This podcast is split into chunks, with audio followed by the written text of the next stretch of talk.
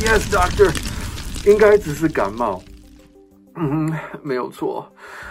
哦，呃，等我一下下，I need to do hot words.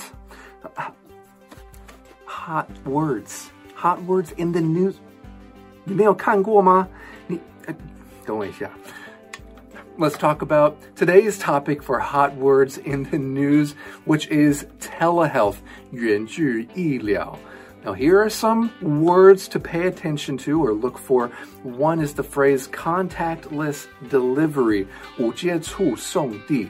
Another is the word project. Yes, I know you often use the word as a noun, that is project. However, as a verb, it is project. It's kind of like the word expect, right? It's expected to, it's projected to. 预计 you got it. Here's an idea related to today's topic AI based diagnostics. Now, a diagnosis, that is 诊断. Okay, so AI based diagnostics, that is 人工智慧诊断. Okay, uh, let's get into the news, shall we? Telehealth, the replacing of in person doctor visits with telecommunication tools like video chats and contactless medicine delivery, is undergoing explosive growth. That means it's becoming really popular. A lot of people are starting to do it.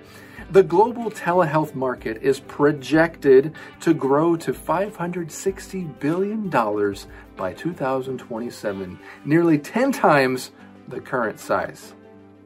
I gotta get back to my doctor. Yes.